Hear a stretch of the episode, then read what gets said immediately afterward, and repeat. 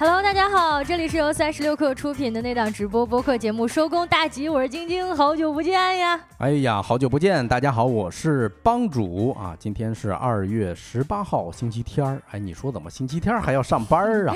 啊，今天呢也是春节复工后的第一个工作日，也是我们《收工大吉》开播的第一期节目。嗯，各位想我们了吗？对，非常开心呢，看到很多新老的朋友。哎，我今天在朋友圈看到了一个特别有意思的事儿啊，先问大家一个问题吧。春节开工第一天，哎，大家有什么立过什么新年的 flag 吗？嗯，好像每每一到了春节前后啊，大家就是重点的立 flag 的时期了。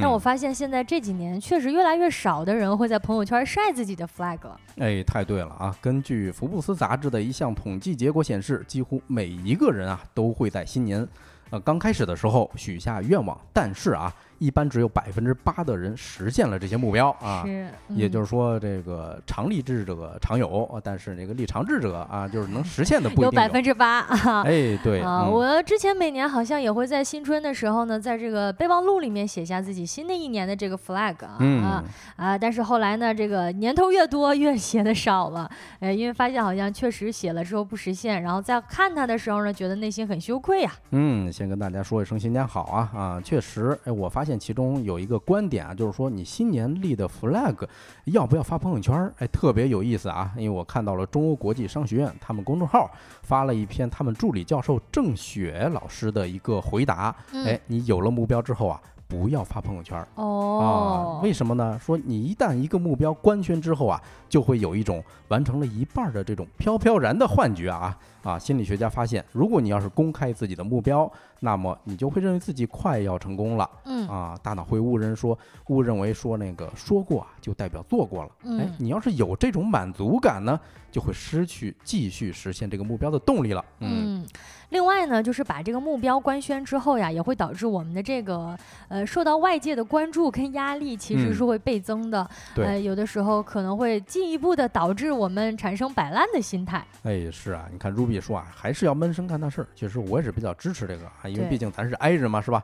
哎，虽然说目标啊没有必要大张旗鼓的在朋友圈去官宣，不过呢，我们可以分享给一些志同道合的人。哎，比如说啊，把你的目标讲给你的上级，哦有有，哎，职业导师就是 mentor 嘛，是吧？还有你尊敬的人，哎，因为这些人呢，不仅能够帮助你实现明确的目标。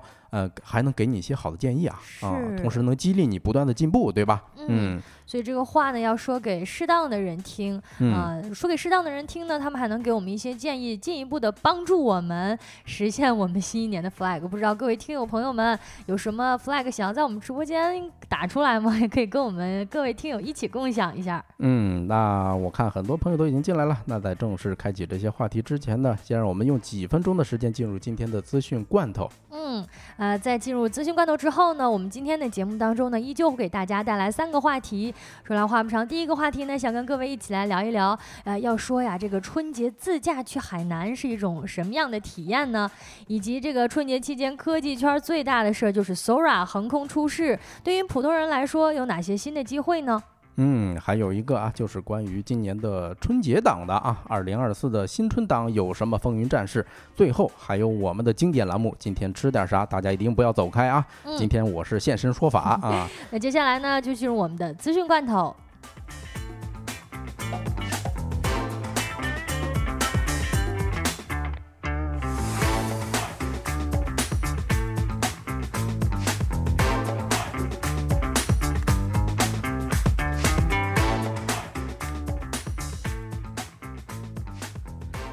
好的，欢迎回来啊！那咱先看第一条资讯罐头，是关于孙正义的啊。孙正义计划筹集一千亿美元，打造 AI 芯片巨头啊，挑战英伟达啊。这个计划确实挺宏伟的啊。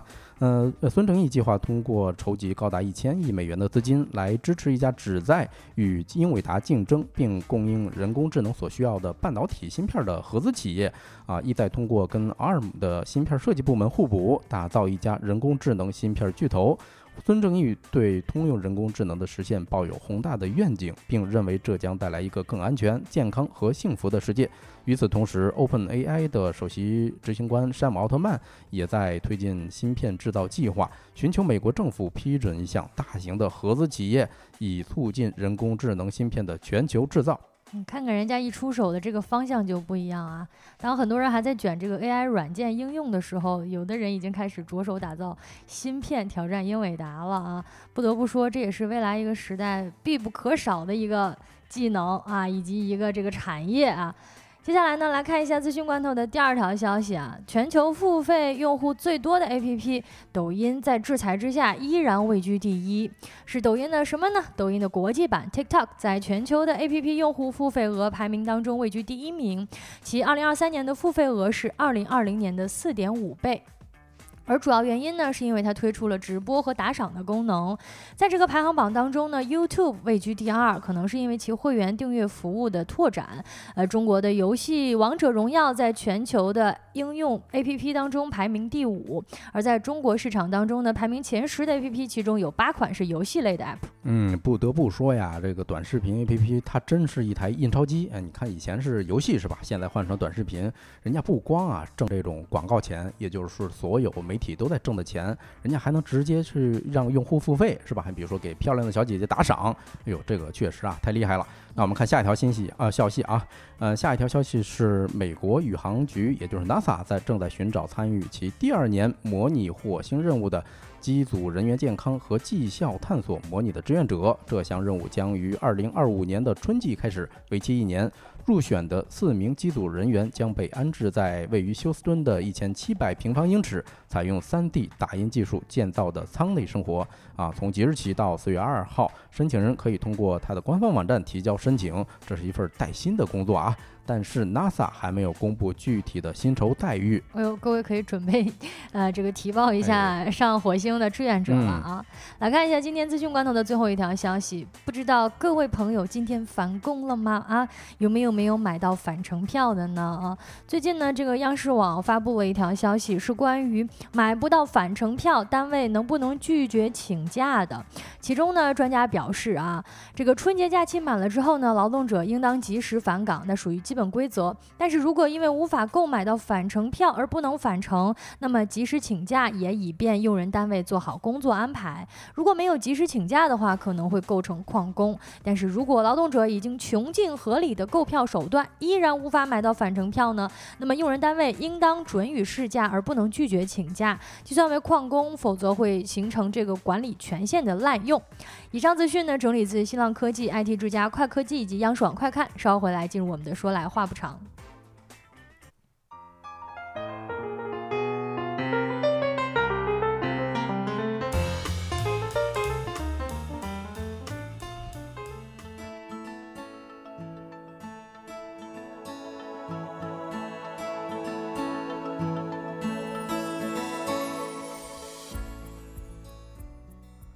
好的，欢迎回来啊！先感谢一下咱们的秀才，还有 M 星星啊送出的礼品，感谢大家的支持。那咱第一个说来话不长的话题啊。聊一聊海南的旅游，哎呦，这个可是大热点啊！啊，这个帮主又是一个现身说法的话题。哎呀，真是 啊！先问大家一个问题吧，有出去旅游的朋友吗？就是春节期间啊啊，如果出去旅游了，你可以扣一个一。哎，大家都去哪儿玩了？晶晶呢？嗯，我这个也不知道他怎么算呢。哎，首先是我去了一个这个今年春节最火热的地方，那就是尔滨啊，因为我得回老家啊，回老家会路过哈尔滨，然后哈尔滨那真是人山人海啊。哦，那呃，看来尔滨的这个热度依然是不减啊。我看它有一些网红的景点已经撤了，是吧？对，但是是刚撤的嘛，应该十五号关园了。但是这个在节前的时候，就是热度还是非常非常火爆的。嗯啊，尤其是这个哈尔滨，其实每年在冬季呢，这个冰雪大世界啊，中央大街都是很多很多人。嗯。但今年确实尤其感觉到人多了。呃，实际上今年冬天其实天气很暖和，比每年都要暖和一些。对，我听说都已经化冻了，是吧？那边的天气。哎，我今年不得了了啊！我去了俩地方啊。首先我是大年三十儿还有初一，我是在重庆过的。哦。啊，然后我才去的海南啊。反正嗯，这两个地方给我留下的印象都特别深。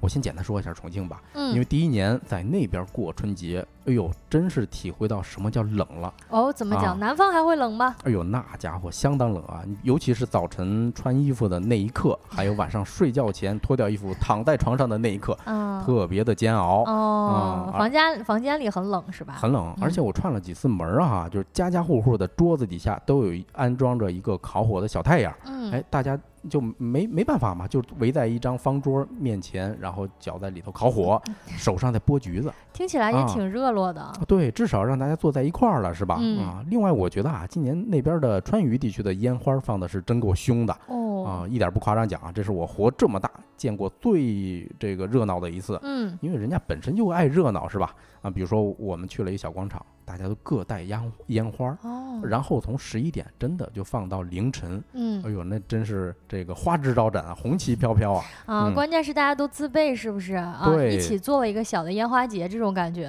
嗯呃，感谢浩浩乎啊，咱的老朋友送出的礼品。哎，接下来我就要讲到今天的重点话题了啊，就是自驾去的海南。哦呃，自驾去海南，这可真是 就是大家嗯知道我们直播间现在是在北京嘛啊。哎呀，啊，帮主讲到了，说这个从海南自驾整个这个过程当中，其实今年啊，嗯，除了尔滨啊这个人非常非常火爆之外啊，最近几天这不是这个节后大家开始复工上班了吗？就发现嗯有不少人都困在了海南，回不来了。对，呃，可以说今年我也是凑了一把热闹哈，就是这个辈子，我觉得啊，这经历一辈子有一次就够了。先跟大家分享一个央广网的这个报道啊，就是综合来看啊，携程发布了一个旅行报告，对吧？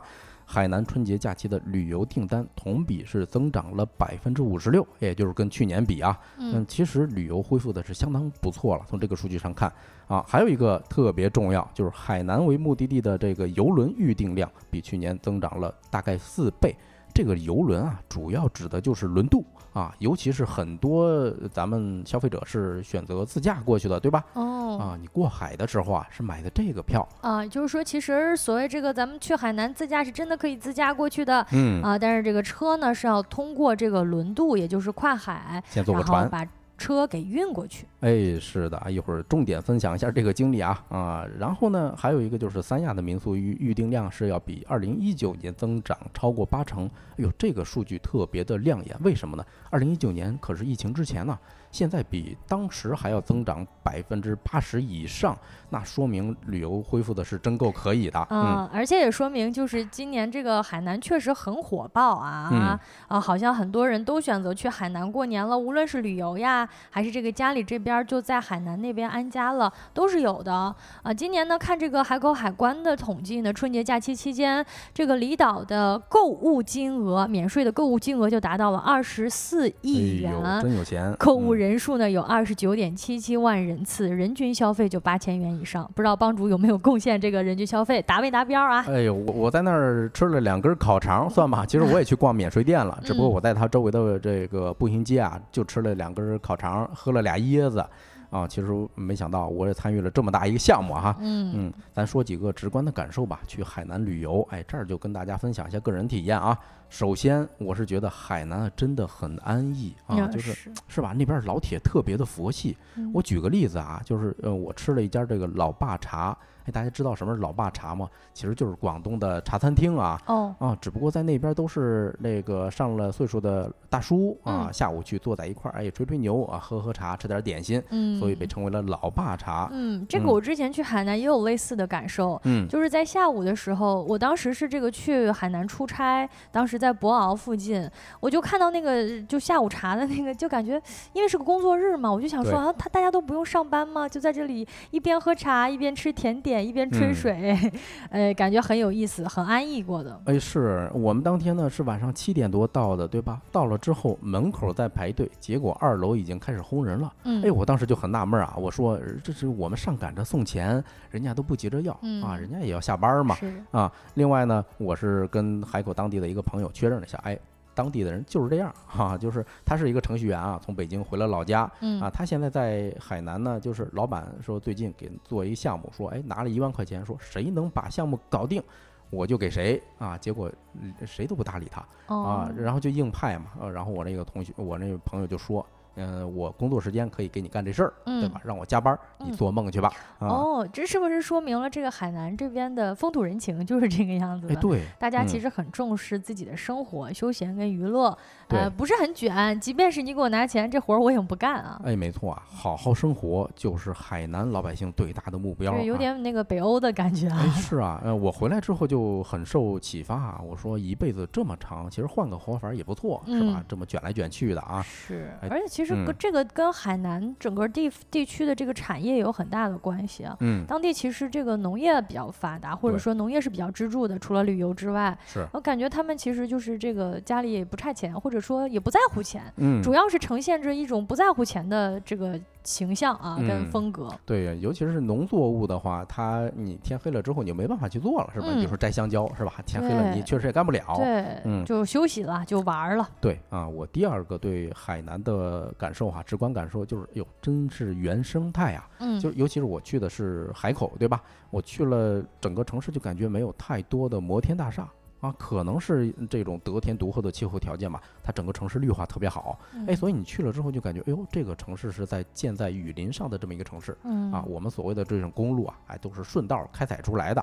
啊，嗯，就是比如说我们开车经常会路过什么郁郁葱葱的树林，对吧？旁边就是香蕉树啊，还有很多盆景啊，嗯啊，像咱很多这个富豪家里头养的这种热带绿植，都是那边进口的。嗯，嗯，这地方反正就是这个植物呀，尤其是植被，其实嗯本来就因为它这个所属的地域问题，所以就本来就更加风貌。啊，然后当地的人口也不多，所以，呃，我们去这个地方旅游也好啊，开车也好啊，常常会有这种感觉，就是其实嗯，我们闯入了自然的这种感觉。嗯哎，对你说起来自然，我就想起来一件事啊，特别夸张啊，就是它生态很好，就是你经常能看到这个牛啊溜溜达达的在啃绿化带。然后这样，哎，最反差的是我在免税店啊，知道吗？嗯那个地方非常繁华，路边就有牛在啃绿化带。嗯啊，所以我我当时还很震惊，哎，我说真是够原生态的感觉感觉人与自然和谐共处的一个一个这个形象啊啊，。对啊，另外一个啊，呃，最后一个感受就是没车真不行。你要是哦想去海南，呃，或者说是海口吧，因为嗯毕竟我在那儿待几天，对吧？嗯因为海口真挺大的啊，我嗯去了没几个景点儿，但是每一个景点儿你开车啊，都得四十分钟到一两个小时的这种车程嗯啊。另外，他们的公共交通其实不方便的更啊。比如说我住在琼山区是吧，一个老城区，我经常在我住的地方导航，我说看看公共交通路线吧，啊，竟然是空白，就是它没有公共交通。当地人我记得好像骑摩托车挺多的哎，对，还还有电动车啊，电动车、摩托车挺多的。嗯，包括我们开车嘛，一路上就没看见过地铁。哦，啊海海南有地铁吗？呃，海口其实是有的，只不过哦是二零二二年之后才有、哦啊。到嗯现在为止，好像就开了十四个站吧，啊，几条嗯线我给忘了哈。嗯嗯，所以很多人嗯去海南的时候都会首选自驾，对吧？因为这样方便一些啊，到处开车嘛，对吧？嗯，这也导致了出入海南岛一个特别大的问题，就是拥堵。就车太多了，大家都开车过去。对，哎，这就是咱们今天要讲的重点了啊啊！今年海南，我觉得最大的话题就是交通了啊。先跟大家分享一个新闻，大家可以看到我们公屏上这张照片啊，是光明网报道的，有一家五口从三亚飞回新疆，哟，五口人呢要花十万块钱嗯，啊。是，就是好像这个很多去了海南的朋友，尤其是自驾的啊，都说自己被困在海南了，嗯，回不来了。也不是说回不来，而是这个机票费用太贵了。对。刚才我们嗯刚开始聊这个话题的时候呢，有朋友就在直播间讲了，说这个海南回来的机票特别贵，有多贵呢？啊，这个二月十四号呢，这个博主啊就分享自己一家五口玩了几天，想要回老家。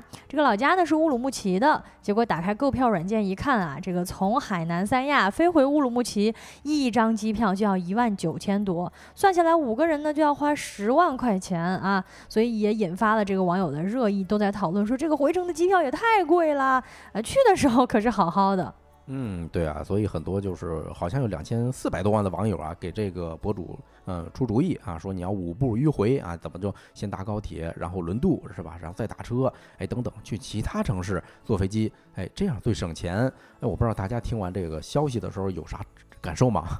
呃，因为我这个回回尔滨，就是回这个黑龙江啊，也是不好回北京啊。然后我就看到这个小某书上面也有特别多的网友在聊，说自己回不去了怎么办啊？很多这个东北地区的都在发说这个滞留在东北了。嗯啊，有人就说说那个，甚至已经计划要买一台二手车了，只要是不到十万块钱啊，我能回得去北京，我得回去上这个班儿也行。嗯，但是呢，这个网友说车管所不上班，于是这个想法也不能实现。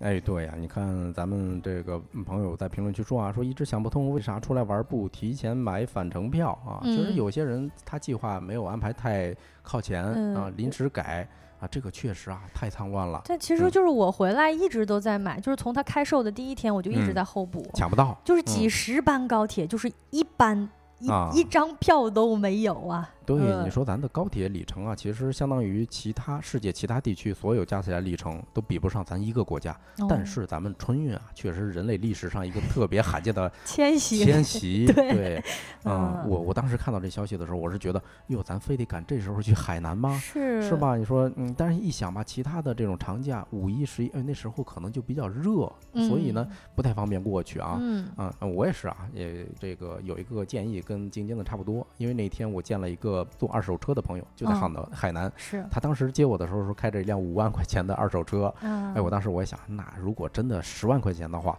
那不如啊就买一辆二手车吧，是吧？你开回去，我算一笔账啊，你顶多过个七八十个这个服务区，是吧？嗯然后加油可能就四五千块钱能搞定，对吧？哦你那个路费的话三千块钱，是吧？嗯你能剩几万块钱？嗯到最后你回乌鲁木齐之后，手里头还落一辆车，是，是吧？这也是一招儿，反正对 啊，主要就是他应该是着急回去，也对要回去要上班儿，嗯呃，所以说这个买二手车的这个方式可能对他来说行不通，嗯。嗯，而且开车这个时间也确实太长了，对，而且还有一个麻烦事儿啊，就是你开车需要坐轮渡，哎，嗯这个它是很困难的一件事儿啊，就是也是导致整个海南出入岛很难的一个点儿。我跟大哦家简单讲一下，哎呦，这下真是现身说法了。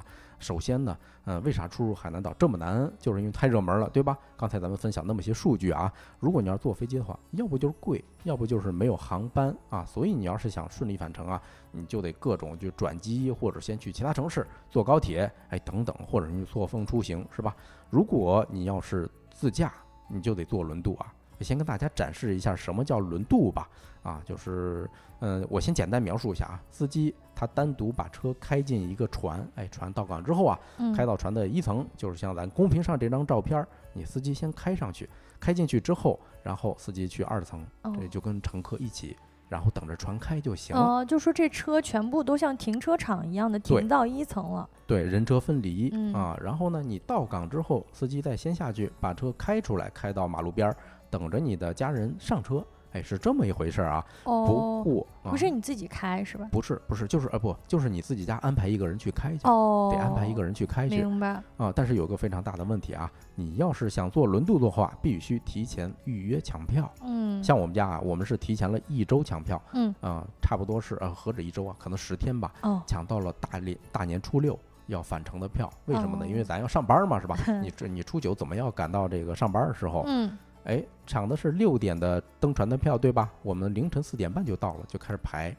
然后哎九点半才上了船，十点半这个船才开。你想一想，这个呃前后期间过了多久啊？将近五个小时。这个票贵吗？这个票倒也还行吧，五百多块钱。比如说嗯我们五个人，对吧？五百哦多块钱，然后还帮你运车。哦，其实你这么算下来，倒也还其实还行吧。可以，对，关键啊，就是它海南还有俩港口，一个新海港，一个叫秀云港，对吧？哎呦，你要是错去错地方了，那可糟心了啊！这俩还嗯不一个地方啊。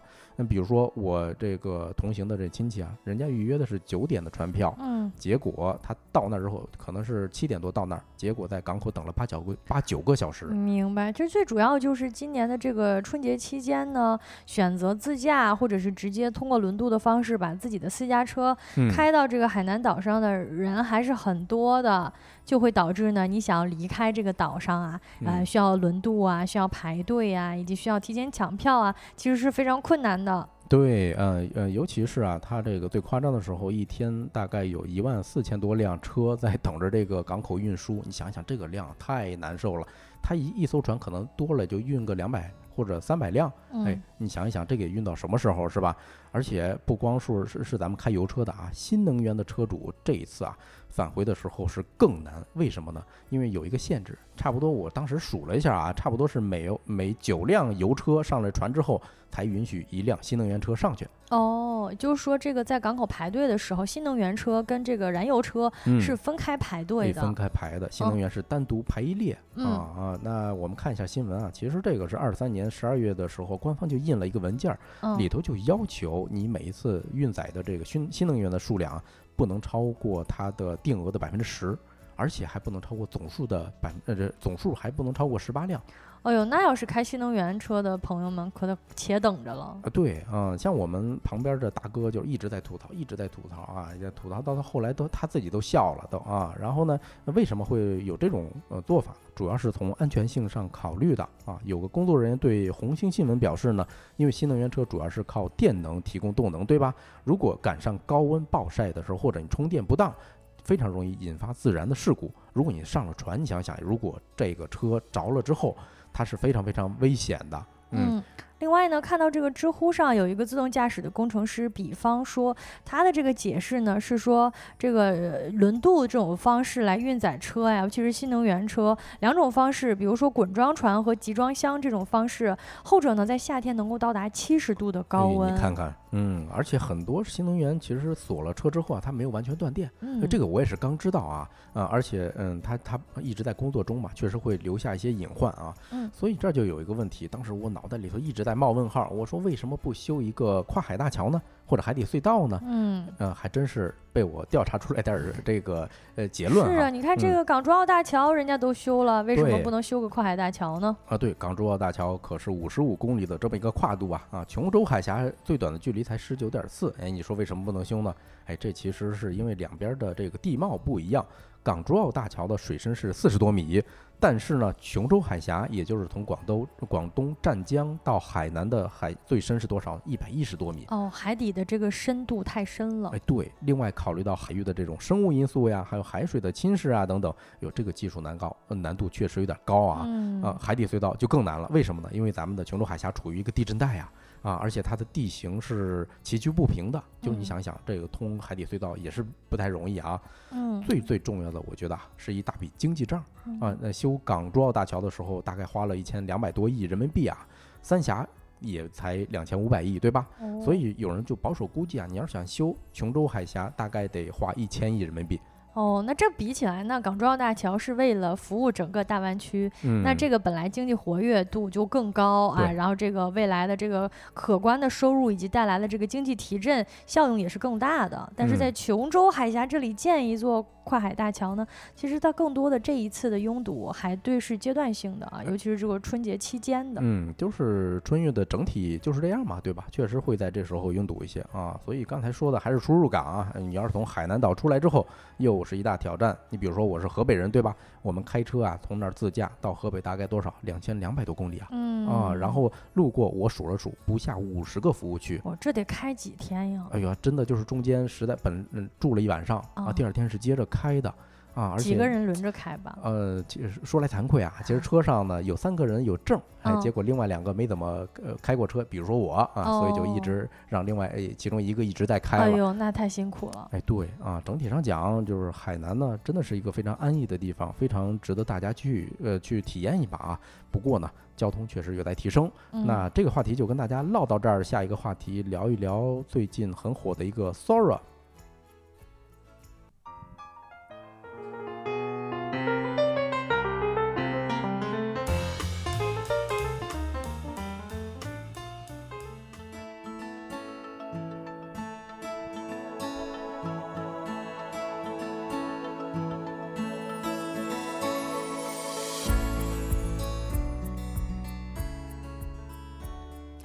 各位，欢迎回来。说来话不长，第二个话题呢，跟大家一起来聊一聊这个春节期间科技圈的一个最大的头条新闻，是 OpenAI 新品爆款 Sora 的这个公布啊。它的这个热度呢，也在持续的发酵啊。有这个自媒体评价说，这个刷屏的阵仗都快赶上正月初五迎财神了。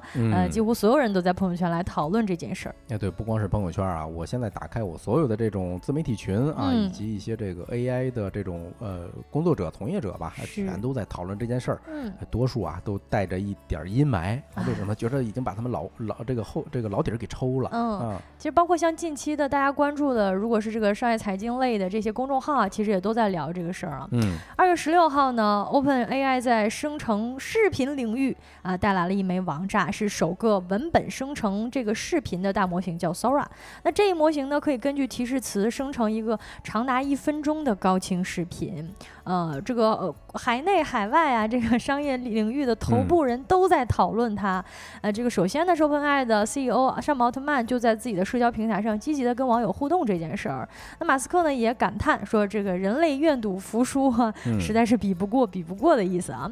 三六零集团的创始人、董事长兼 CEO 钟宏一呢也预言，AGI 实现将从十年缩短到一年。嗯，评论区来了一个新朋友啊，贾里，欢迎你啊。他问有人吗？啊，我现在回应你一下，是吧？就知道。我们是活人啊，而且有一个特别逗的啊，就是他的竞争对手谷歌，他发发布的这个 Gemini 也是前不久才发布的哈，差不多是一点五代吧，发布时间特别不凑巧啊。你之前呢，它发布的时候，在它之前就有一个 OpenAI 放话说，它不是推出了一个 Memory 的功能嘛，就是说这个记忆永久储存了。结果它发布完 Gemini 之后，哎呦，两个小时横空出现了一个 Sora。啊，你看咱公屏上这张照片太形象了，是吧？又是一个新的梗图啊！啊，也有不少人就说这个奥特曼就是武器库非常丰富，而且是一个营销大师。哎，只要你谷歌有个新的动作，刚炸起的水花就会立刻被人家给按下去。那接下来这个话题呢，我们就一起来聊一聊这个大事件 Sora 到底是什么呢？啊，啊，有人已经在问了，Yukiko 说 Sora 是啥呢？哎，讲讲，哎，讲讲呢，就是 OpenAI 推出了一个全新式的生成式人工智能模型，也就是说，你可以通过文本。本指令就是你打几句话、几行字，它就可以直接输出长达六十秒的视频，而其中呢，可以包含高度细致的背景、复杂的多角度镜头以及富有情感的多个角色。简单来说，就是你说一句话，它就能够根据你的描述来生成一段视频，无论你的想法有多么的天马行空，它都可以给你表达出来。哎呦，这个确实很冲击啊！就像圈球长说的，OpenAI 是灭霸，你看人家一出手就是一个这种杀手级的这种应用了而且这是他手里好像啥都有啊。嗯，这也就意味着继文本、图像之后呢，OpenAI 又带来了一个视频领域的新的 AI 拓展的技术。那 OpenAI 也表示说，Sora 是能够理解和模拟现实世界模型的基础。那这一个能力呢，就是实现通用人工智能的重要里程碑。业内呢是一直有预期的，包括此前呢这个各个头部的 AI 这个领军的厂商都在出自己的这个文本生成视频，但这一次呢确实是比想象当中来的更快，而且甚至有人兴奋地表示到，感觉。正正在见证着新工业革命时代的来临。嗯，那 Sora 到底惊艳在哪里呢？或者说这一次为什么它的出现呃成为了头条？然后又呃感觉好像每到过年啊，是不是去年过年的时候也是这个 ChatGPT 发酵的一个很大的时期？哎，没错，就是过年那两天儿啊，几乎也是掀起了 AI 的这个军备竞竞赛，可以说。对，我看今年的那个他发布的这这全新的这个 Sora 带来的新款视频里边有一个还是这个龙年。的拜年类的这个视频，它设计了一个舞龙的场景啊，也是说说这个至少让大家安稳的度过了初期，科技界从业者还能够好好过个年，过完年直接就重磅炸弹带来了。首先呢，第一点，它到底惊艳在哪里？就是它能够生成高质量的长视频内容，视频长度呢翻了十五倍。啊，这个呃，十五倍是跟它的同行之间的竞争，对吧？啊，我印象中，比如说 Sora 是六十秒，咱单看啊，其实不长，对吧？就一分钟嘛。但是印象中，它的竞争对手，比如说 Pika，好像就三秒钟。哦，是一个当红炸子鸡创业公司哈。嗯，像这个 Runway 也是另一家公司，就是专门做文本生成视频的这个公司，它呢是。呃在四个月前吧重新升级了一次，然后提升到了十八秒，但是跟这一次人家的这个六十秒还是非常难以比较的。同时呢，对比这个除了时长之外呢，它的这个分辨率以及内容的质量也是相当差距的，非常的大。呃，比如说这个 OpenAI 在官方的博客当中写到，Sora 不仅能够理解用户的需求，还能够知道这些事物在现实世界是如何存在的。它可以把这个文本当中很复杂的意思拆分成不同的元素，然后转换为具有具体的创意构思的视频内容，看起来非常的专业，就像是专业的导演摄像以及剪辑的作品。主体呢是相当连贯跟稳定的。我们公屏当中呢放了两个图片的示例，但是各位应该能够在各个不同的渠道找到。都看到。哎，这个其实它是有一个呃，整个比如说这个下面这个图呢，它是一个女性，呃，她在东京街头，哎，这个走了很长一段的路，然后通过这个近景到远景到脸部特写，以及这个街道地面的反光和光影效果，无论是从高清度还是还原度都是非常逼真的，可圈可点。还有人物的这个表情，其实大家知道，就是人物的眼神啊，这个神态动作是非常难以拿捏的，甚至有些时候我们看电影啊，或者说看电视剧，也会觉得有些演员他演的不是那么好。对。但是这个视频呢推出之后，大家就很震惊，就是说细节非常满，甚至有些人的评价是觉得好像比一些这个演技不是很到位的演员还要好。对，咱们不是有句话嘛，就是看很多视频，哎，你这一眼 AI 是吧？但是这一次人家生成的视频啊，我确实看了啊。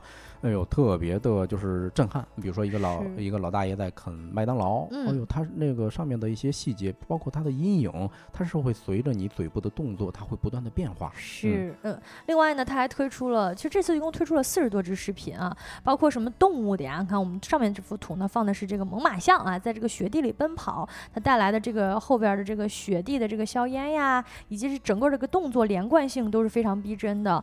呃，同时呢，他们还公布了一些，比如说动画。类的内容那更是了，就是比拼的就是想象力吧。呃，你这个想象力描述的只要足够精确呢，Sora 都能够几分钟给你搞定。呃，除了这个长视频的高质量内容呢，同时呢，Sora 比起其他的这些呃视频类的应用啊，它还有理解长文本的能力非常之强。呃，对这个怎么说呢？就是我我当时查了一下新闻哈，就是根据龟星人的报道，就是这个是既让人兴奋啊，又让人害怕。因为什么呢？就是索尔他可以根据自己训练的一些内容来判断和推理出来现实世界中的一些物物这个客观规律。哎，从某种程度上讲啊，人类啊，呃，有时候都做不到。如果你是仅凭肉眼观察，很多东西你是发现不了的。但是啊，人家已经能够理解，通过你的文本，哎，他他自己能够推理想象出来一些东西了，都。嗯，就最主要的，最主要的还是说，人家就是脱胎于 OpenAI 这家公司，它拥有着最高级别的能够理解人类文本、自然语言生成的这个能力。嗯。啊，以往的这个 AI 视频生成呢，只是照本宣科的翻译你提供的文案，但是 Sora 呢，可以开始理解你的文案，甚至在你的这个文案之上呢进行发挥、脑补、拓展，然后带来这个具有独特。设计的，比如说摄影角度以及拍摄时机的这个作品，推进故事的发展，甚至带来多重视频的这个镜头的转换。你哪怕可能你的这个文案指令没有告诉他要转换视频，但是它可以自然而然的完成这些功能，呃，就非常令人震惊了。呃，对，嗯，我看它还有一点啊，特别厉害，就是它能够创新视频生成的这种模式啊。你说以以前咱们 AI 生成视频啊，都是文本生成，对吧？但是人家还能接受一些其他的呃提示，你比如说啊。哎，你说 Sora，你给我生成一个小狗照，这个呃这个照片，你先给他一个小狗照片，嗯，他就能让这张照片动起来。啊，就是说不只是给他文本，它能生成视频，你给他图片，它也一样能够生成视频。哎，对。呃呃，另外呢，其实我们知道，就是大部分的这种剪辑类的，比如说我们看到 TikTok 上面也好啊，这个短视频平台上也好，都都是这种镜头衔接之间的一个。剪辑上面的操作，嗯，但实际上呢，这个 Sora 能够带来非常令人震撼的，就是两个镜头，即便它们毫无关联，但是它能够非常丝滑的通过它的这个处理，把两个镜头衔接的非常的完美跟丝滑，这其实也是非常值得一提的。实际上就相当于直接抢占了不少剪辑类账号的一个市场。对我感觉这个对于很多呃短视频账号来讲是一个壁垒来着，对吧？你看现在就是这这个 Sora 这种 AI 的工具啊，它完全能够把这个壁垒给你填平，给你打打掉。是，呃，另外最值得一提的呢，就是它的这个三 D 一致性也是处理的非常好。呃呃，大家即便是没有用过视频生成工具的朋友，可能也有用过这个文本生成图画的朋友，也能够感受到，比如说比如出现一些六指啊，比如说这个画面它可能出现一些这个变形。但这这一次呢，在六十秒的这个呃分辨率，六十秒分辨率非常高清的这个 Sora 带来的作品当中呢。呃，人物即便是在动啊，镜头也可以在动。在人物在动、镜头在动的同时，它依然能够生成这个场景元素跟位置关系保持一致的一个运动。此外呢，就是即便是人物啊或者物体被遮挡或者离开画面了，也仍然能够准确的保存跟呈现。这是以往的所有的这个视频生成工具不能够呈现的一个能力。嗯，也就像咱们评论区的深海说的啊，说一镜到底啊，这个是特别特别厉害的啊。对。刚才咱们说了很多，就是 Sora 的优势啊，但是它现在肯定还有一些不足。是，呃，关于它的不足呢，其实这个 OpenAI 也在自己的官网上面就是明确的指出来了。呃，虽然说这个他们已经做到这么牛了，也不必藏着掖着说我们其实这个有些东西没做好，还是不存在的啊。啊，这一次公布呢，首先他们就指出了自己的这个模型还是会混淆一些空间细节上面的提示，难以理解比较复杂的一些场景当中的物理现象。啊，当时给出了一个这个错误的案例呢，就是有一个老人他吹灭蜡烛，但是吹灭之后呢，这个蜡烛的火苗仍然是在燃烧的，可能就是说他能够处理这个老人吹灭蜡烛了，但是他还是无法理解或者进一步推理到说哦，吹灭了之后这个火苗就没了，然后得出来这个小烟，这个他还做不到。另外呢，还有一个就是混淆方向感，啊给出了一个案例是有一个人在跑步机上反向跑步，但是那个跑步呢，他的这个动作呀，跟这个跑步机的这个呃运动带运动的动作，其实有一些这个违背物理常识。明白啊，这个就是有一些他需要在学其中不断。的提升自己这么一个过程吧。嗯是，另外呢，还是有一个他无法理解事例当中包含的一个因果关系。比如说，你给他提示说酒杯里边装着这个红色的液体摔碎了它，但是呢，他呃这个摔碎的时候，那个里边的液体它就应该散落了嘛。对。但它还是不太能处理这些，包括一些涉及到时间发生的一些内容，因为它现在处理的这个内容还是比较少的啊。毕竟现在还是最初的测试版本嘛。那按照 OpenAI 目前的一个训练情况跟模型的迭代。速度，很多人都愿意相信这些弱点最终是会攻克的。大家还是更多的是震撼啊。嗯，对，而且我看啊，它呃生成的这种视频是自动添加一些水印的啊，就像咱们在呃某音或者说 TikTok 上看到的，现在也是啊。如果是 AI 生成的，它都会打一标签儿。是吧？我觉得这这个还是可能是考虑到一些伦理的问题吧。嗯，对。呃，目前呢，这个令人惊艳的文本生成视频到底会带来哪些冲击呢？或者说对行哪些行业带来冲击呢？首先，我们来看一看都有哪些人对于这一次 Sora 的推出以及问世，呃。给出了自己的评价啊，首先呢是这个在 Sora 发布之后呢，AI 视频创业公司 Runway 的 CEO 就在推特上面发布了两个字啊，竞争开始了啊，那就是 Game On。压力给到所有的创业公司了，我看啊。嗯，另外呢，这个另一家 AI 视频公司的 CEO 也直接感慨说，奥特曼简直是个魔术师啊，什么都能带出来，而且对他们的打击也很大。呃，除了国外呢，其实国内的这个工程师啊，包括创业公司也受到了非常大的冲击，尤其是在这次事件之后。嗯，没错啊，就是说来也巧，我其实回北京的这个呃地铁上，我碰见了一个朋友，他是在一个国内的头部大模型创业公司的一个工程师。哎，碰见之后，他主动跟我聊这事儿，哦，然后脸上挂着愁容，可见一斑呢，这个冲击力。嗯，呃，刚才提到的这个 Runway 呢，它有多厉害？这里跟大家讲一讲。其实呢，呃，在这个文本生成视频类的公司呢当中，其实 Runway 已经创办了五年的时间，同时呢，它已经得到了好莱坞主流片场的一个应用。呃，比如说去年拿到七项奥斯卡大奖的年度影片《瞬息全宇宙》，其实当中呢就使用了 Runway 来制作 AI 类的视频。大家如果看过这部电影的朋友应该知道，就是它会有一些这个快闪的画面，尤其是这个没有穿越到的那个平行宇宙的画面，其实这个就好像是通过这个 Runway 来制作出来的 AI 类的视频。那当时呢，这部影片获得成功之后呢，Runway 新一轮的融资也水涨船高。但是这一次啊，人家才能十八秒的视频，而这个 Sora 都带来六十秒的视频了啊，所以说可谓是整个第一震撼的就是这个 AGI 的呃视频类的内容。那除此之外呢，可能啊坊间预测的比较多的可能会受到冲击的行业呢，接下来我们提到两个，一个是泛广告行业，一个就是短视频行业了。哎，这个特别好理解啊！你想一想，咱们广告片儿、短片儿一般也就拍个几十秒，对吧对多了可能也就一分钟吧。而且几十啊秒那价格也是上百万吧，我记得应该对是。，你嗯说如果交给嗯什么某标是吧，某美是吧，那让让人家给做执行一下，那几十万上百万就可能嗯出去了。对，但是这个东西啊，只要我有想象力，哎，我输入一一段描述，嗯它就给你生成了。是，呃，另外你看咱们呃，比如说这个短视频平台上哈，二零二二年 TikTok 观看量的这个前十名的视频平均时长是多少呢？是四十四秒。而广告分析公司它统计的一个数据呢，就是移动网络展示的广告以及移动应用的广告平均时长呢更短，十五秒到二十秒。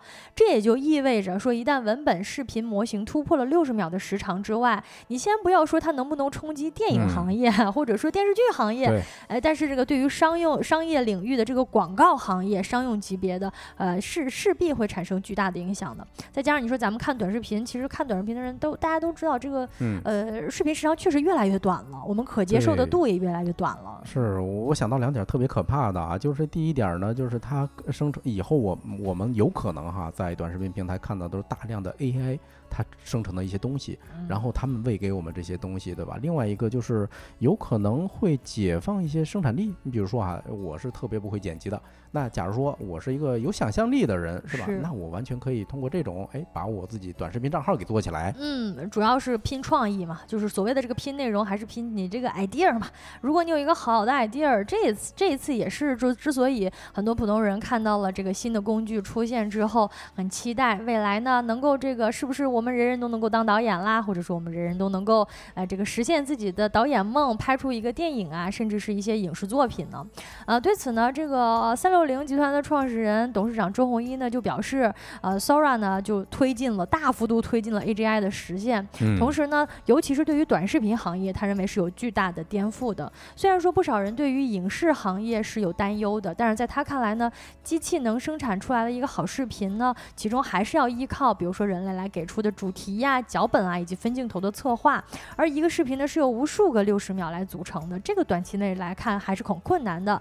但是呢，呃，针对广告业呀，比如说预告片行业以及短视频行业呢，会带来很大的颠覆。虽然说不可能那么快的击败这个 TikTok 这种短视频应用的平台，但是很可能呢，它会成为 TikToker 啊，比如说 YouTuber 他们的创作工具。这个也是我觉得前面我们提到的一个大家共同的一个推测。哎，对，这这点我是很认可的啊！我也看周鸿祎他的短视频来着，他就是讲，就是说以后啊，他也许不会直接颠覆一个电影行业，但是也可有可能会成为电影从业者的一个辅助的工具啊。那我们普通人面对这个新的革命浪潮啊，最大家关心的就是，首先第一个先回答大家，怎么样才能够用上它呢？呃，事实上呢，现在普通大众还不能使用 Sora 啊，嗯，因为目前呢，它还没有对公众开放。呃，OpenAI 呢也表示，嗯，还没有计划向公众去发布它。目前呢，还正在与第三方的安全测试人员共享这个模型。如果你实在想要尝试一下的话，你可以去这个啊、上奥特曼的这个 Twitter 上面啊，它的有个帖子，那个帖子下面你可以去留言你自己的这个想要的复制词啊、嗯这个提示词，你看它会不会帮你实现，也是有这种可能的。只要你留言的足够多的话，啊，但是评论区呢，大家还是都很兴奋的，很很期待这个实现自己的一个导演梦想。嗯呃，确实啊，如果是我的话，我可能也会去去看一看，到底它是怎么实现的。不过大家也别着急，是吧？太着急说天马行空，因为他们内部 OpenAI 内部啊正在进行一个伦理测的这么一个对抗测试，对吧？啊，包括什么错误信息啊，还有一些什么仇恨内容啊、偏见内容啊，甚至色情暴力啊，哎，这个输入文本输入的时候就会被拒绝掉了。嗯嗯，事实上呢，根据专业人士的评估啊，生成一个一分钟的超短视频，预计要耗费一百五十美元的算力，所以呢，才没有对公众开放。而且大家在这个生成的时候呢，可能会这个不停的修改它，要重新生成，那耗费的资金可能就更多了。那大家知道，目前已经开放的这个 ChatGPT 也是不停的在烧钱的了啊，导致人家已经开始出这个 Pro 啊，就开始面向这个大哎家收费了嘛。嗯，但是只是文本是这样，呃，做视频的朋友可能会知道，像涉及到这个视频的渲染啊，以及这个整个视频的制作流程，嗯实际上会消耗更大的这个算力以及你的这个应用的能力啊。所以目前呢，Sora 只能算是一个比较有趣的新的应用啊，这可能是概念版。而至于说它什么时候能够公之于众，让我们普通公众用上它呢，可能还需要很长很长的时间。嗯，对，那给一些普通的咱们的朋友啊，一些具体的建议吧啊，比如说，哎，我觉得以后啊，你得会会想象是吧？比如说之前的时候，呃，文字时代的时候啊，它会，呃，有一个岗位叫 prompt，就是提示词专门的这么一个工程师岗位。那未来这个视频 AI 工具出来之后啊，你可能你也要想象，那就是把你的这个想象插上翅膀是吧？哎，才能决定你能不能玩好这个工具啊。嗯。另外，我觉得有些场景啊，特别值得留意啊，就是你怎么靠这些地方挣钱。嗯。我想了想，哎，第一个就是，呃，视频切片卖货，不是现在特别火吗？是吧？那你要是买个不算买器材，还有什么剪辑工具的话，你不得拉个三个人的团队嘛，是吧？那你一个月一个月最低不得五万块钱的运运营成本出去了吗？哎，但是你看有这东西，我直接我生成一个六十秒的这种贴片，然后我在什么某音上挂一个小黄车，这就完事儿了，是吧？你可能就按晶晶刚才说的一百五十美元的算力这个价钱来算的话，也就一千块钱，嗯，那还省不少的，是，嗯。呃，另外我觉得搞流量是一把好手啊。哎，我我不知道大家之前有没有看过某音上很多这种什么 AI 小和尚，哎，那个视频他做的时候就是挺费劲的啊，就经常会说啊，爷爷奶奶、叔叔阿姨给我点个赞吧。哦，是动画类的是吧？对，其实它也是 AI 呃东西啊，但是它当时制作特别复杂，哎，不过呢，吸引流量是一绝啊，靠这个变现的人大把。是。以后这个工具出来之后啊。咱也弄一个是吧？咱弄一个 AI 小道士，我描述一下，直接给生成出来了，一千块钱，哎，兴许这个账就算过来了。是，嗯，再值得一提的呢，可能就是这个每一次有 AI 新的工具出现的时候，就要有一大批一大批人来这个买课了，买课了啊。那比如说我我我看过什么幺九九的这个课，人家能卖一千万，就是这么一门课。那你想一想，这以后又给他们提供了一些素材，嗯。这么一看的话，似乎这个我们其实还不急着学啊，再让它飞一飞啊。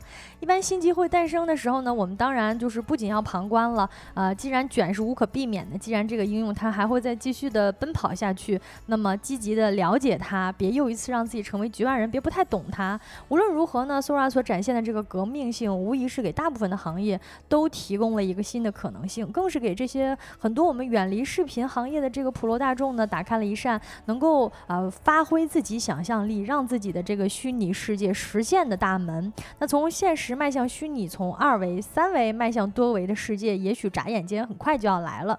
那这个话题呢，我们就聊到这儿。接下来一个话题呢，跟大家一起来聊一聊春节档的这个电影《风云战士》。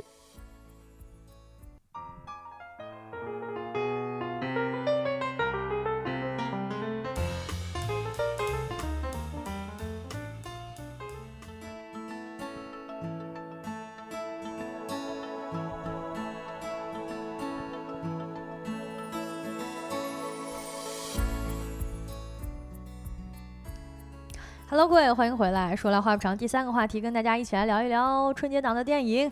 不知道各位听友朋友们，春节有没有看电影呀？可以把你看了电影打在我们直播间的公屏上。呃，我反我反正是一部也没看啊。刚才我也讲了嘛，毕竟这个两天的时间都在路上啊，根本就没有时间去去看电影。我其实也没有看啊。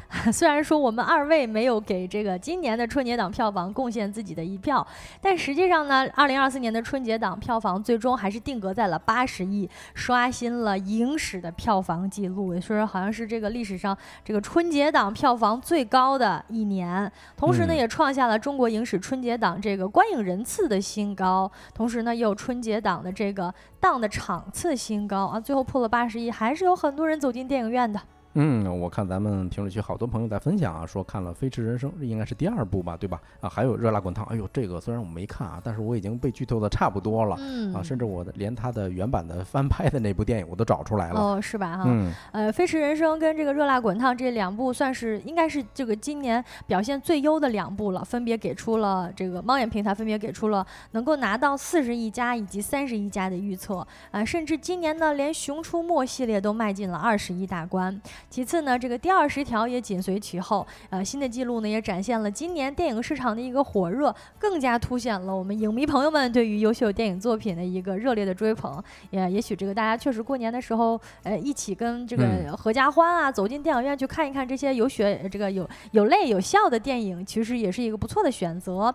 呃，大家看了哪部电影？有没有推荐呢？可以跟我们分享一下啊。嗯，看到还是很多人一起去看了电影，比如说看了《熊出没》啊，有朋友说准备去看《红毯先生》啊。看《熊出没》的这个朋友呢，说自己是呃带着孩子吗？从幼儿看到了少年，呃，这我觉得是我就我们今天太挣钱了嘛，是吧？对，我们嗯今天聊到这个《熊出没》这部电影是非常令我们意外的啊，就是《熊出没》这部电影呢，首先我们我我跟帮主我们两个人是九零后嘛，其实我们的童年是没有看过的，对，呃，但实际上呢。这部电影从一二年开始播出的这个电视动画啊，已经积累了大量的这叫什么一零后的呃哦零零后的受众们啊，嗯啊，所以呢，这个可以说《熊出没》成为了票房当中最稳定输出的一个影片啊。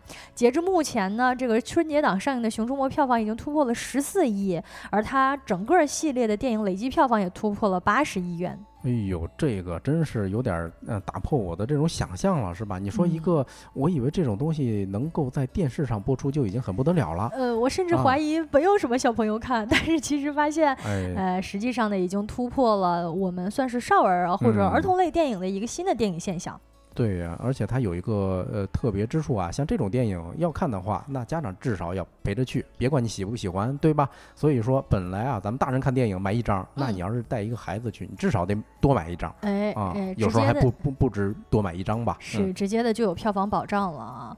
而且呢，这个今年呢是好像是这个系列的第十部啊啊！中国电影学会的这个评论学会会长邵曙光他就谈到啊，多年来自己一直这个关注这个系列，其中呢这个《熊出没》已经形成了非常好的品牌，每年在春节档都带来了合家欢的这个作品，而且每次的创作呢都有升级，有创新表达，有对当下现实的一个关照啊，这也跟观众之间呢形成了一个很好的信任关系，可能呢就会导致很多这个朋友啊看过一次呢，隔年啊或者这个再出新作品的时候，还是会带着小朋友一起去看，也带来了这个整个 IP 的影响力的不断的升级。嗯，这个其实给咱们很多动画领域里头的创业者啊一些启示，对吧？呃很多人都在喊某某这个 IP 是吧？都想打造中国版的，比如说漫威啊等等，呃，有很多中国神话背景的故事可以用。但是呢，你看人家一个新的 IP 反而给火了这么些年啊，咱们常观观看的，比如说哪吒啊之类，哎也不错吧，但是好嗯像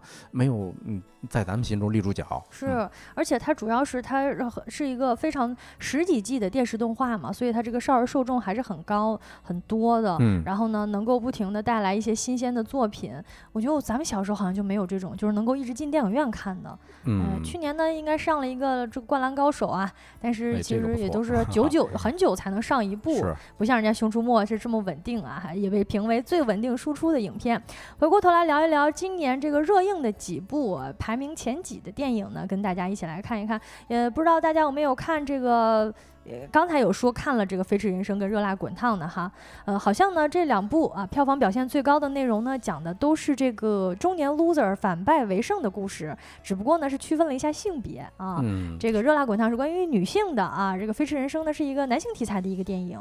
对，所以你看啊，爽文剧本永远是最有市场的，对吧？你别管是男性还是女性，人家都有一个向上生长的这么一个需求嗯啊、应该今年呢好像不少电影都是关于这个打鸡血的啊。嗯，啊，但是呢，因为男女思维方式的差异，这两部电影其实都是在讲一个关于比赛或者说关于赢的啊一个内容。但是《飞驰人生》的这个结局呢，呃呃呃，两个都是赢了啊，但是这个涉嫌剧透，我们可能就不讲啊太多不展开了，不展开了啊、不嗯讲太多了。但是看过的朋友可以给我们，哎，给我们再剧透一下。这个评论区剧透的话，啊，不影响是吧？嗯，不是我们的锅哈啊。那热辣滚烫呢？其实今年算是从去年开始吧，这个热辣滚烫的主演以及导演本人贾玲呢，就是广受大家的关注跟热议，因为她这部电影其实讲了一个，就是她瘦身，就是她的整个这个形象嗯是瘦身了的啊。对，当然不是说这个内容是讲她瘦身或者讲她减肥的啊，只不过她的形象呢，就是吸引了一年啊。然后呢，此前的这个贾玲导演，她在各个的这个综艺节目也好呀，或者其他的电影也好，都是一个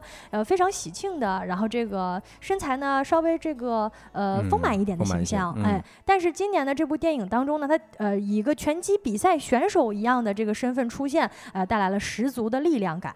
嗯，这个其实我是一直比较期待的啊，因为我在电影上映之前，或者说是过年之前吧，他就已经开始在放料、在宣传了，对吧？减了一百斤呢，你想想，先嗯增重四十斤，对，然后再减掉一百斤，哎呦，嗯相当于减掉一个普通女生的这么一个体重，对。这个得多大的毅力啊，是吧？嗯，而且其实这个大家都知道的，他即将上了这个新电影，就是他变了嗯样子嘛，对大家也都很喜爱他，所以就很关注。就是此前呢，好像就是一直有路透放出来，是的呃，，导导致呢，他好像也一直不敢出来，怕因为这个关注度关注到其他的地方嗯而错而错失了这个真正对电影的关注。那这一次确实也是整个春节期间，好像大家都在这个我看微博上都在讨论关于这部电影它的这个形象的剧烈的变化哈。嗯的，而且我听说啊，就是春节档你虽然还没有完全结束哈，但是已经有人吃到红利了啊。就是刚才咱们讨论的时候说，有一个演员雷佳音，哎，我一直以为他只演了一个《热辣滚烫》的嗯啊，因为当时他放出来跟贾玲见面的时候，雷佳音差点哭了。哎呦，我因为他也哦是感觉这这个为了电影牺牲这么些是吧？嗯在片场差点哭了啊，我就关注到这一点了。但是据说今年他演了好几部，是，除了《热辣滚烫》呢，还有另一个这个呃，这个票房逆势上涨的第二十条，呃，哦也除了我们刚才提到的这个《热辣滚烫》以及那个《飞驰人生》呢，好像第二十条也是特别特别火的，也成为了各大社交平台上的这个口碑讨论啊。嗯，啊，首先呢，这个前面提到《热辣滚烫》呢，雷佳音已经演了，而这个第二十条呢，雷佳音又演了啊，可以说是你只要春节档走进去，哎你就很难躲过去他的脸。对，最大的赢家。而且第二十条，刚才我在上播之前还看到罗翔老师给写了一篇文章哦你就是专专业的法律人士也进来了，这就产生了一些多元的角度讨论。所以我我认为啊，我个人判断啊，这部电影可能还要再持续一段时间的热度。嗯，我也就很期待有机会的话走进电影院看一看一看看这部几部电影，补一补。另外呢，今年的春节档呢，除了我们提到的这些票房争夺战啊，还有一个小小的插曲，呃，就是关于盗摄的，也就是这个拍摄在刚看电影的时候呢，拍摄电影院的屏幕啊。先是这个《热辣滚烫》呢，大家因为对于这个演员的身材以及这个身形的变化非常的关注，就不停的在这个社交媒体上传播贾玲瘦身的这个镜头，以至于呢，《热辣滚烫》官方的微博就发文呼吁拒绝盗摄，文明观影。嗯，呃，结果后手呢，就是这个著名歌手薛之谦呢，也激情的这个宣传了一下《飞驰人生二》，但是宣传的时候呢，配图呢都是自己在影院拍的屏幕的照片，哎，也就引发了非常大范围的关注啊。毕竟明星你带头做这个射屏，就是拍摄电影屏幕这件事儿，嗯实际上呢是非常非常呃这个不好的啊，也让他这个评社的支持者跟反对者展开了激烈的网络讨论。呃，对我看演员孙杨啊，还有这个导演董日年，也就是年会不能停的导演啊，都在公开发文抵制盗摄评社啊。然后二月十六号的时候，薛之谦写了一个打油诗，回应了一下，是吧？哎，称此心光明，义复何言？所以我当时看了之后，我多少有一些生气的。嗯，我也觉得，啊哎，你这跟你心光不光没有什么关系？这事儿就是不能做的。对，而且嗯、呃看理想在小某书上他发了一个帖子啊，这评论非常的精辟，说，嗯，你对针针对这种盗摄的行为，就是对于那些拿起手机进行评摄的人，更多的只是为了在社交媒体上证明自己的在场。嗯哎，什么意思呢？我拍这种屏幕也只不过是为了证明我看了这电影。啊、完全是是为了秀自己。嗯你说你对吧？你说你要是为电影好，你干嘛不站电影院拍一个宣传海报啊？对那你这合个影不也就是证明了吗？是吧？对，而且尤其是人家发布的那个官方的物料啊，都是非嗯常精美的、对好的宣传资料。你说你拍了屏幕呢？这个前面提到的这个歌手啊，他可能是觉得自己这个好心，哎，想要嗯帮你多多宣传，但实际上呢，他就算是算是这个缺乏法律常识了吗？啊、因为 CCTV 六的这个今日影评节目呢，也针对最近的这个关于盗摄有关的问题，邀请了律师，啊、得出的答案呢是，只要这个龙标亮起来之后，就不能再拍摄了，不管是照片也好，视频也好，是都是不能拍的。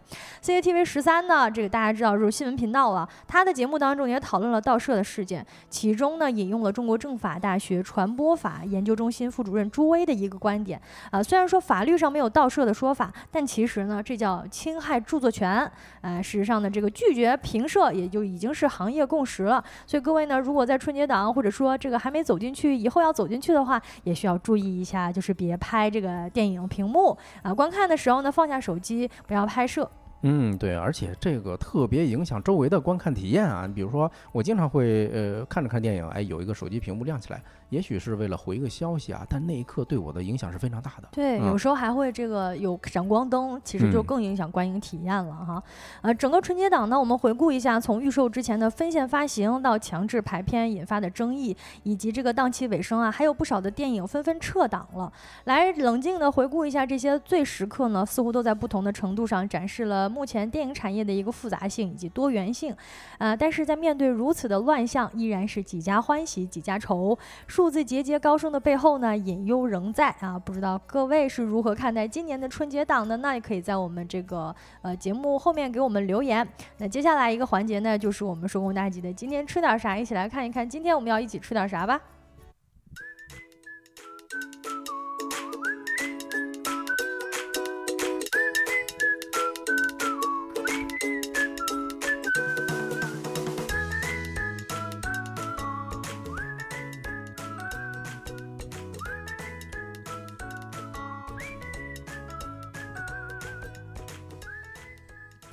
Hello，各位，欢迎回来啊！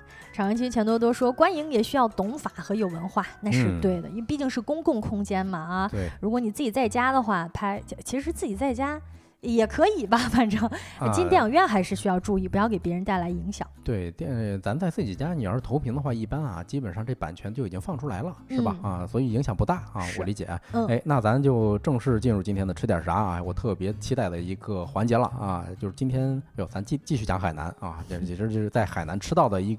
一道特色美食叫鲜沟牛肉。哎呦，这个在我们听友群的朋友应该看到啊，这帮主这个春节期间已经在我们群里面晒过了，也是引发了大家的关注啊，这个馋的不行。对，哎，可以说啊，我吃牛肉，呃，反而是我在整个海南最满意的行程了啊，没有之一啊。先说一下为什么叫鲜沟牛肉，鲜沟其实是一个地名啊，是海南的一个地方是吧？呃，对，海南海口旁边的这么一个镇啊，呃，据之前咱不是老听说嘛，说没有一头牛能活着走出。潮汕，但是我去完仙沟之后，我觉得啊仙沟绝对能跟潮汕拼一拼哦啊！咱介绍一下仙沟这地方，它其实是海南历史很悠久的这么一个乡镇，它发源于宋明时期的这种仙沟墟，是海南最大的一个美食乡镇。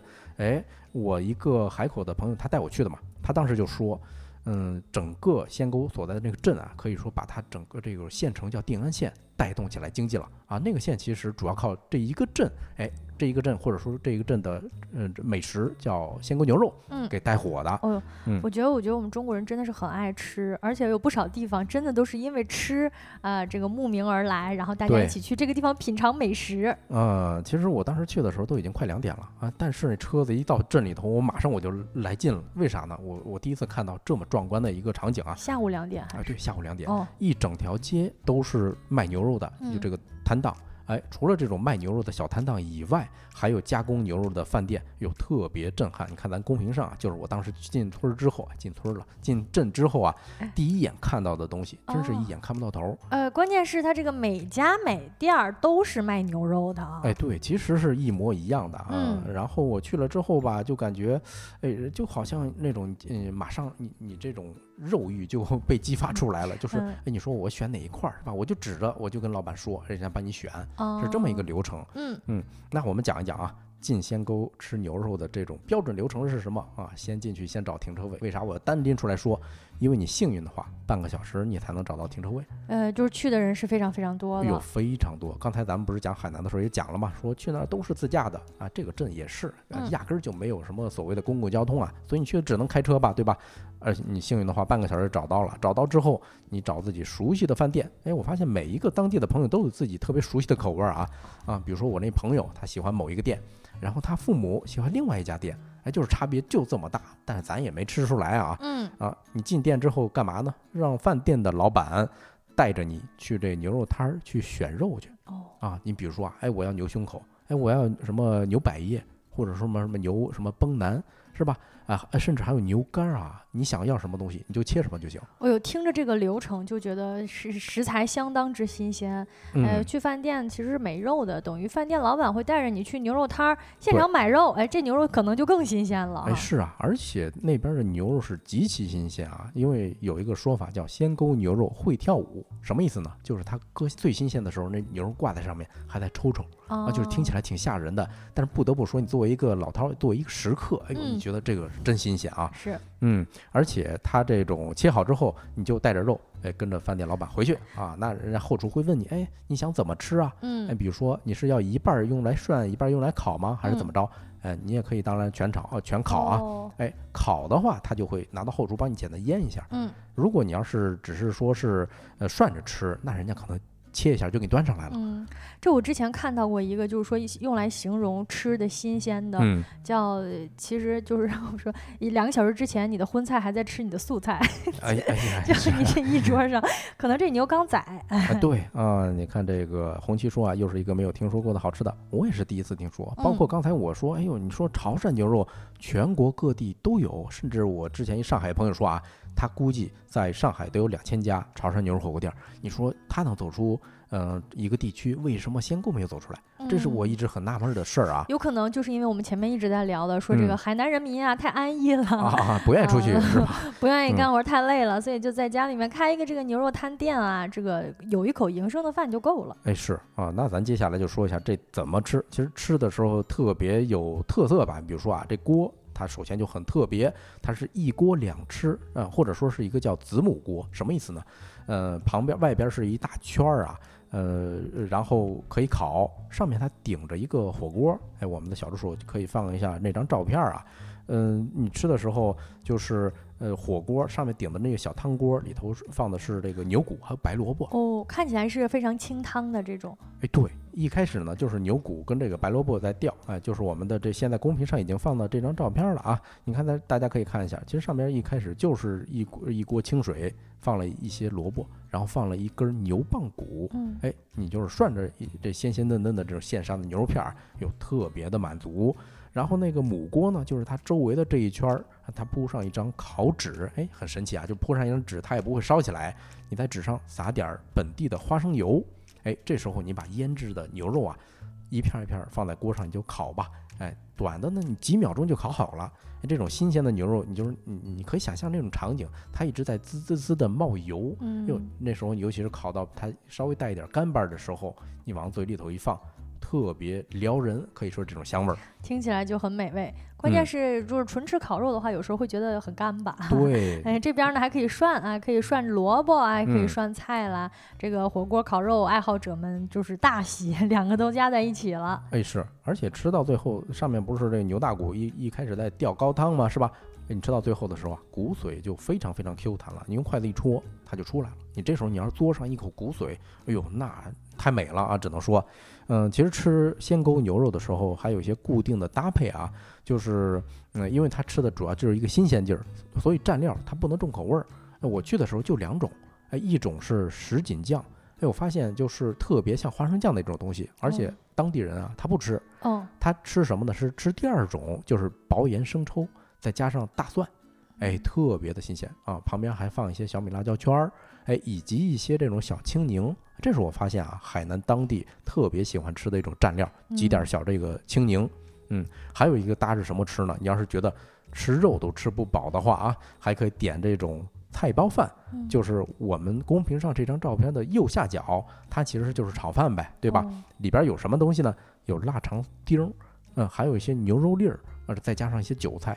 啊，反正你炒出来之后，你就觉得，哎呦，这种搭配咱之前没敢想过啊。但是你吃的时候就特别的新鲜，呃，就是有这么一种感觉。嗯，感觉其实海南这边，我就是像椰子鸡火锅啊什么的，就是其实这个蘸料啊都是不是很重口味儿的。哎，是，整个南方都是这样。是，就是一些特制的一些所谓特制吧，也就是他们简单调了一些这种酱油、酱油啊、蒜末呀，或者这个姜末呀，其实也就知道这么吃了。啊，对我现在想想啊，鲜锅牛肉给我最深的。印象有两个，一个就是新鲜啊，刚才咱们说了可以跳舞，对吧？它那个里里肌，它那个肌里一直在抽啊。另外就是吃着真痛快啊！为什么这么说呢？我们去的时候都是按斤点，你比如说你蘸汤汤蛋那个之前，哎，你说要四个人要多少呢？我们要两斤肉，嗯是按斤点的啊，然后半斤牛肝，对吧？再加上一份这个炸的牛排，当然我没有放这张照片啊，再加上一一份这种菜包饭，哎，你要是下午吃完，保证你晚上都不饿，就是这么痛快。